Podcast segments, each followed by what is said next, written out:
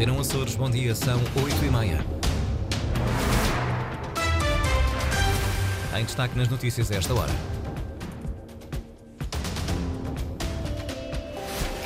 Casos de gripe nos Açores, com aumento substancial nos últimos três meses do ano, pode ser explicado pela baixa imunidade da população.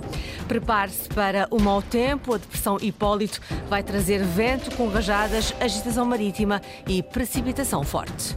Desenvolvimento para conferir já a seguir. Primeiro olhamos para as máximas previstas para hoje: 18 graus em Angra e Ponta Delgada, 19 Santa Cruz das Flores e Horta. Edição Antena Açores, jornalista Lídia Almeida.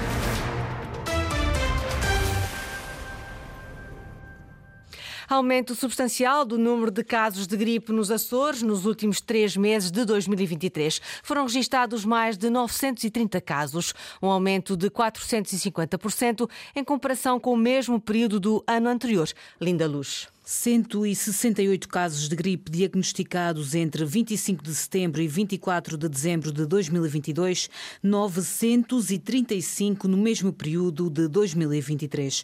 É uma diferença de 767 casos. São dados da Direção Regional da Saúde divulgados à Antena Açores e que revelam um aumento de mais de 450% de casos de gripe. De 25 de setembro a 24 de dezembro de 2022 foram identificados registrados 168 casos positivos para o vírus da gripe, todos do tipo A, o tipo mais comum de gripe. O grupo etário mais afetado foi o dos 30 aos 64 anos, faixa em que se registaram 35% das infecções. No período homólogo, em 2023, dos 935 casos positivos para o vírus da gripe, 60% correspondem ao mesmo tipo A, sendo que os restantes 40% dizem respeito a outras gripes. A maioria dos casos registados também na população adulta. Segundo a Direção Regional da Saúde, em relação a internamentos nos Açores, até 2 de janeiro deste ano registaram-se 3 na Horta e até 11 de dezembro de 2023, 19 no Hospital da Ilha Terceira. No de Ponta Delgada, até ao momento não há dados. Entre 1 de outubro e 31 de dezembro de 2022, vacinaram-se mais de 22.300 pessoas contra a gripe. Já em 2023, mais de 26.600 uma diferença que não chega a 4 mil. São dados da Direção Regional da Saúde, ainda não incluem os números deste ano. Segundo Gustavo Tato Borges, médico especialista em saúde pública, este é um vírus que tem manifestado sintomas mais fortes e a causa pode estar ligada ao fato de ter havido menor exposição nos últimos anos a estas estirpes. Aquilo que normalmente nós temos assistido é que este vírus está com maior sintomatologia, está a dar mais sintomas e é mais mais prolongadas no tempo, o que pode ser uma característica destas estirpes que estão a circular. Também pode haver aqui alguma questão com o facto de nós não termos sido constantemente estimulados por estes vírus e agora estamos mais esquecidos da sua existência e, portanto, com uma resposta mais tardia àquilo que seria habitual. Uh, em termos da cobertura vacinal, uh, sabendo só os números globais dos Açores, uh, parece que há mais pessoas vacinadas, no entanto, 26 mil pessoas parece-me relativamente pequeno o valor para um conjunto de quase um quarto de milhão de, de, pessoas aí nos Açores. E por isso penso que seria melhor termos uma cobertura vacinal mais significativa para podermos ter os nossos vulneráveis mais protegidos, mas isso é algo que, que o Governo Regional dos Açores terá e a Direção Regional dos Açores terá que saber uh, efetivamente o que é que se passou e o que é que pode melhorar. Gustavo Tato Borges, Presidente da Associação Nacional de Médicos de Saúde Pública, numa reação a este aumento de casos de gripe nos Açores. Vem em um agravamento do estado do tempo, o Instituto Português do Mar e da Atmosfera colocou os grupos Oriental e Central dos Açores sob aviso laranja e emitiu aviso amarelo para todo o arquipélago devido à formação da Depressão Hipólito, que está em aproximação. Os pormenores com a meteorologista Rita Mota. E às 6 horas de quinta-feira, dia 11 de janeiro, encontrar-se-á centrada a cerca de 300 km a sudoeste do Faial, com uma pressão do seu centro de 980 hectopascal. Prevê-se que a depressão Hipólito provoque um aumento significativo da intensidade do vento, com rajadas na ordem dos 110 km por hora nos grupos central e oriental e até 100 km por hora no grupo ocidental.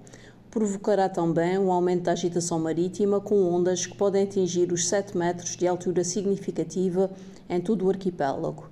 Associada a esta situação meteorológica, deverá ocorrer precipitação por vezes forte, podendo ser acompanhada de trovoada.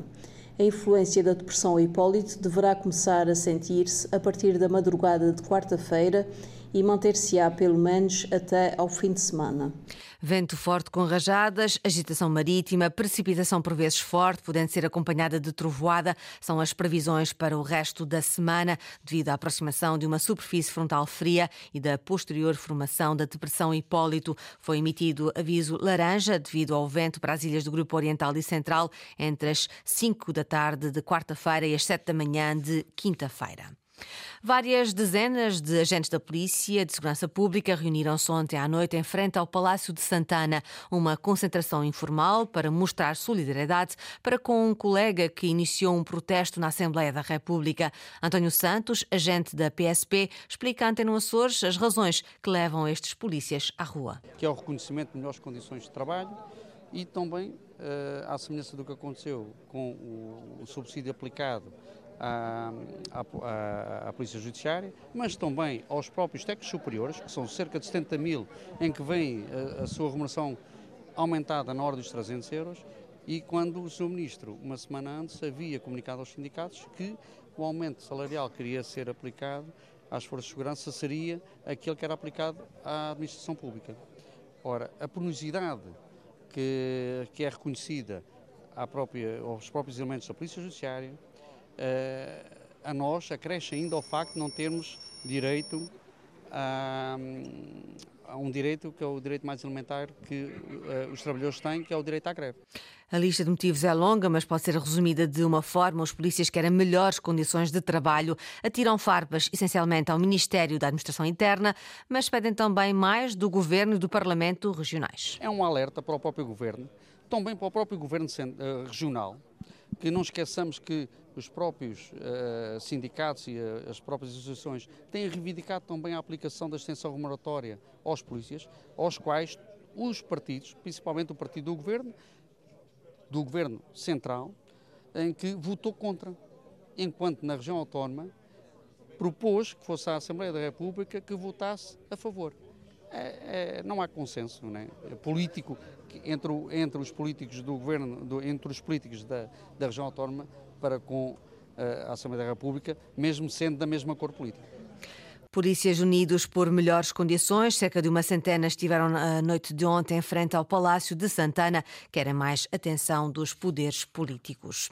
Nos Açores, o Chega quer se afirmar como força insubstituível para formar governo. André Ventura, o líder nacional, já avisou que não há mais acordos de incidência parlamentar, acordos com a coligação na região, só se o Chega entrar para o governo.